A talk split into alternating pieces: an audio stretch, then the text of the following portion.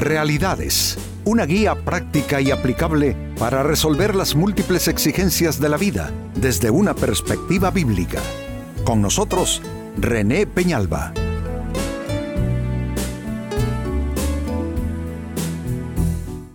Amigos de Realidades, sean todos bienvenidos. Para esta fecha nuestro tema, mejor no lo encubras.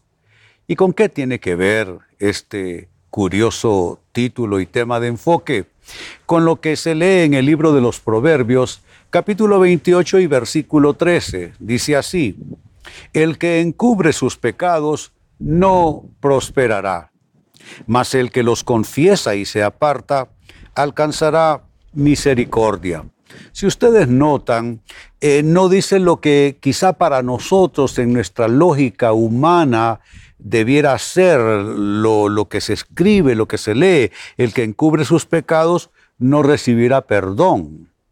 Pero dice en un plano absolutamente más amplio, más abarcante, que toca aspectos de nuestras vidas que quizá nosotros no quisiéramos que así fuese, dice el que encubre sus pecados no prosperará. Prosperidad es algo que se da en los distintos ámbitos de la vida. Hay prosperidad relacional, hay prosperidad espiritual, hay prosperidad eh, financiera, de negocios, etc. Y aquí, en un sentido, yo diría que absoluto, dice que quien encubre sus pecados al final no prosperará, no importa de qué estemos hablando. Y añade, más, esto es Caso contrario, el que los confiesa y se aparta alcanzará misericordia. Y de igual manera, amigos, misericordia es un enorme paraguas que nos cubre para casi que cualquier cantidad de, o, formas de adversidad, nada como la misericordia. Dice la Biblia que la misericordia de Dios se renueva cada mañana. Vivimos por misericordia, estamos saludables por misericordia, prosperamos en los negocios por misericordia, llegamos a nuestro destino por misericordia, en fin. Así es que aquí hay dos posibilidades. No tener ni, ni una forma permanente de prosperidad por encubrir el pecado. Y dos, confesarlos y los pecados se confiesan a Dios y obtener misericordia, lo cual garantiza prácticamente todo lo que nosotros los humanos necesitamos recibir de Dios y esperamos de Él. Pues con esta escritura que es tan, yo diría, es tan absoluta en lo que está diciendo, entonces cabe esta siguiente interrogante. ¿Cómo se encubre el pecado? Exactamente cuáles son las tretas, digámoslo así, que usamos nosotros los humanos para postergar ese momento de tener que venir en arrepentimiento a confesar nuestros pecados a Dios. ¿Cuáles, cuáles suelen ser esas tretas? Muy bien, trabajemos con la interrogante. ¿Cómo se encubre el pecado? Primera forma, ocultarlo con hipocresía. Hipocresía básicamente es conducta simulada. Hipocresía es representar un papel una personalidad, eh, unas virtudes que en realidad la persona no posee. Eh, la conducta hipócrita lo que hace es que nos eh, confunde completamente la vida y entorpece prácticamente nuestra relación con Dios y con todo lo que es el mundo espiritual, la palabra de Dios, las promesas de Dios. Y la hipocresía es, es, algo absolutamente tan viejo como la misma naturaleza humana. ¿Quién es la primera persona que responde con hipocresía ante su propio pecado tratando de encubrirlo así? Adán, el primero que pecó en la lista.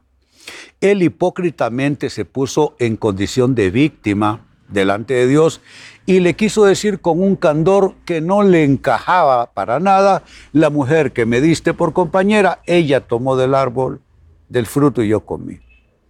De ahí en adelante parece ser que la conducta hipócrita es una tendencia humana y mire, la hipocresía no, tenemos que decir necesariamente que es, es altamente degenerada, ah, eh, eh, maligna, perversa, Yo digo que es escapista. Mucho de la hipocresía de este mundo es gente tratando de escapar a sus responsabilidades, a sus errores, a, a, la verdad de su vida. Entonces me cuesta tanto enfrentar la verdad de mi vida que me coloco el manto de la hipocresía como que si con eso me resultara más llevadero.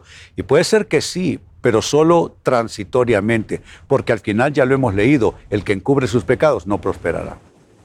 Número dos, ¿cómo se encubre el pecado? Justificarlo o justificándolo con falsa espiritualidad. Ya estaba yo comenzando a entrar en ese plano, en ese tema.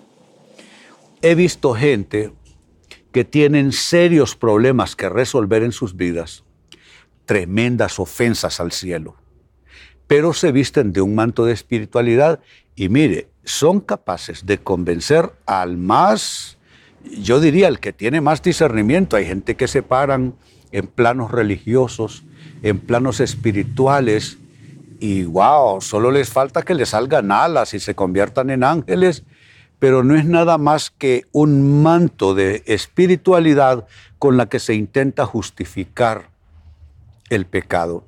Puedo pensar en un ejemplo en la Biblia, David. Cuando David pecó, el profeta le hizo una especie de way y se le fue por un costado y le contó una historia, una parábola. Le dice un hombre tenía muchas ovejas y tenía muchos recursos, tenía por vecino un hombre pobre, que la única posesión de ese hombre pobre era una ovejita que tenía.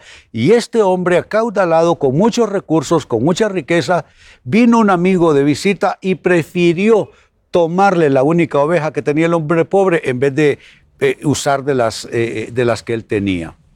Entonces David se, en ese momento porque eso está reflejando su propio pecado, es lo que él hizo, le robó la mujer a un hombre. Entonces se viste de un manto de espiritualidad y entonces como si él fuese un juez justo, dice, el que hizo tal cosa debe pagar cuatro veces, es digno de muerte. Sabe, hay mucha gente así que califica las ofensas y los pecados de otras personas con serios pecados y ciertas eh, situaciones en sus vidas que son sumamente alarmantes y las intentan cubrir con, y, justificar con un eh, manto de falsa espiritualidad. Amigo, amiga, no haga eso. Número tres, ¿cómo se encubre el pecado? Se encubre a veces compensándolo con lo que voy a llamar, amigos, una ruidosa profesión de fe. ¿Qué es una ruidosa profesión de fe? Hay gente que para todo el Señor Jesús. Aleluya, gloria a Dios, Jesucristo, el Señor.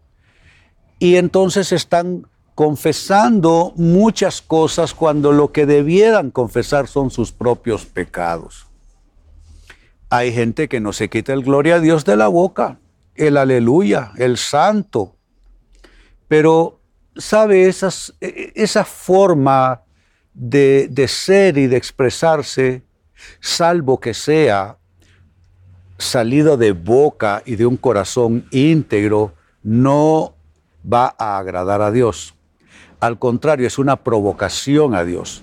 Cuando usted está usando el nombre de Dios en vano, teniendo usted muchas cosas que resolver en su vida, usted va a provocar a Dios y la Biblia le llama a eso tentar a Dios.